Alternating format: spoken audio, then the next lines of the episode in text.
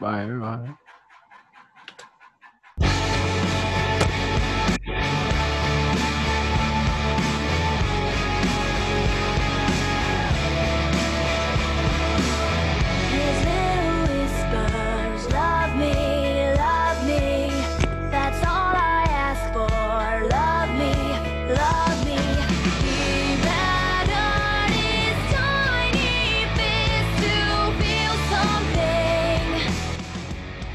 Hola y muy buenas a todos. Estamos acá en un podcast con Facundo Mancilla y Santiago Espólita. Hola.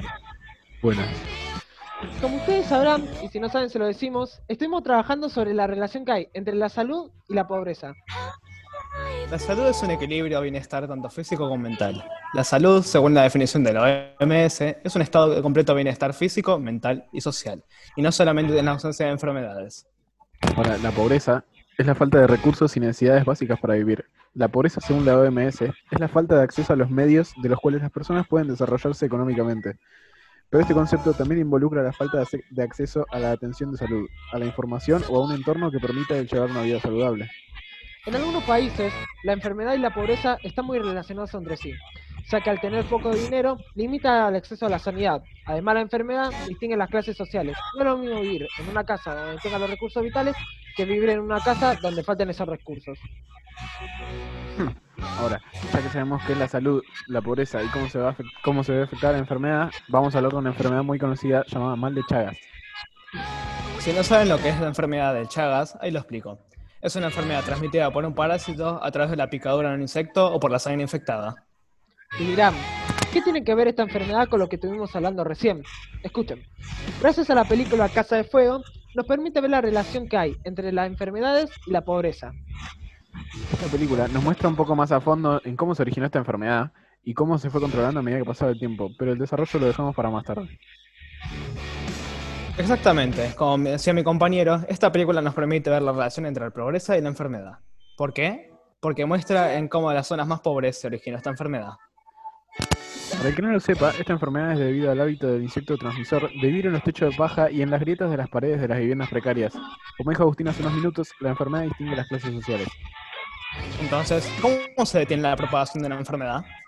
Gracias a las acciones de la salud, que todas aquellas medidas que son aquellas medidas tomadas para evitar la propagación de una enfermedad, como por ejemplo en la situación actual, la cuarentena, o en la película de cómo Massa abre un hospital para estudiar esta enfermedad. Pero eso lo hablaremos más adelante. Como decía mi compañero, un ejemplo muy claro de las acciones de la salud es la cuarentena, pero ¿es la única medida que se tomó? No, no fue solo, no fue solo esa medida. Con el paso del tiempo también se fueron implementando más medidas. Por ejemplo, permanecer en, en casa mientras estás enfermo, taparse la boca y la nariz con el codo, doblar- eh, o con un pañuelo de papel al toser o estornudar. Hay que deshacerse de los pañuelos de papel usados inmediatamente, lavarse las manos con agua y jabón frecuentemente, limpiar eh, frecuentemente superficies y objetos que se hayan tocado. Bien, ahora que ya sabemos qué son las acciones de salud, pero ¿quiénes se ocupan de estas acciones? Fácil, los estados, las ONG y los sectores privados. Mayormente el Estado porque es el que se ocupa de la educación, de que haya hospitales, etcétera. Ahora bien, ya sabemos qué son las acciones de la salud y quiénes se ocupan de estas. ¿Qué medidas se tomaron para el mal de Chagas, ya que era una enfermedad mortal? Curiosamente, no se tomó ninguna medida. ¿Por qué? Porque solamente se veían afectados los pueblos más pobres, y si no hubiese sido por masa, capaz la historia cambiaba. Pero lo bueno es que hay un tratamiento para el mal de Chagas. ¿Cuáles son? Son dos tipos de tratamiento. El más efectivo es el benicinidazol. Se encuentran unas clases de medicamentos llamados antiprotozoarios. Trabaja al matar el organismo que puede ocasionar la enfermedad de Chagas. Se considera la primera línea de tratamiento contra el mal de Chagas, tanto por su mayor experiencia de uso y eficacia co- como su perfil eh, más seguro en cuanto a efectos secundarios.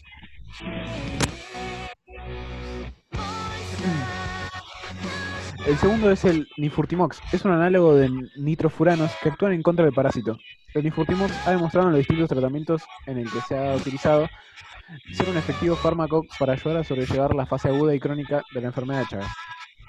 También se le puede prevenir para la pre- eh, también se le puede prevenir para la prevención de esta enfermedad de Chagas. Lo más efectivo es el control eh, vectorial, en zonas donde se considera endémica la enfermedad. Se han, mejo- se, han mejo- se- se han de mejorar las condiciones de las viviendas con desinfección y limpieza a fondo de las mismas. Bien, ya sabemos que existen tratamientos para el mal de Chagas, pero ¿cuál es la, cuál es la historia de esta enfermedad? La historia de esta enfermedad la podemos saber gracias a la película Casa de Fuego. Esta relata cómo empezó la enfermedad, cómo se desarrolla hasta su fin. Para hablar sobre la película anteriormente mencionada, debemos remontarnos al inicio de la película. Todo comienza cuando el doctor Massa analizaba un corazón con, la- con las cooperadoras y uno de los doctores lo llama para reclamar que habían robado su cadáver, es decir, su caso para analizar. El doctor Massa, harto, harto ya harto, decide renunciar.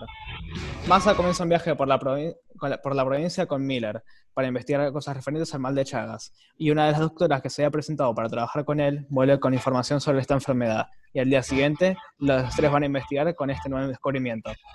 Cuando parecía que lo habían logrado, le llega una carta diciéndole que no era buena idea y que no iban a aceptar eso, ya que eran los pueblos de clase más baja. Un hombre llamado Santiago le da unos consejos y le ofrece su ayuda. Este hombre le ofrece un tren que recorre toda la Argentina para que pueda hacer sus investigaciones. Durante el viaje, Miller se enferma y luego de que el mismo hombre que le ayuda, Santiago, se pusiera en contra del doctor Massa, este mismo decide llevarlo a un rancho y que viva como miles de personas que viven allí, con las bichucas que son las portadoras del parásito. El doctor, Masi, doctor Massa quema el rancho con el, nombre, con el hombre adentro. Y después del casamiento de Miller, él mismo muere. Cuando el doctor Massa ya estaba retirado, llega un doctor y le ruega que mire lo que descubrió. Eh, costó hacer que entre en razón, pero finalmente se dio a observar lo descubierto. Al observar detenidamente se da cuenta que habían encontrado la cura. Finalmente, todos los que estaban en contra del doctor vuelven a estar de su lado. Esta película nos enseña qué es lo que pasa cuando una enfermedad empieza a llevarse la vida de muchas personas, cómo y quiénes las enfrentan, quiénes son los que le importa y a qué no le importa, etcétera.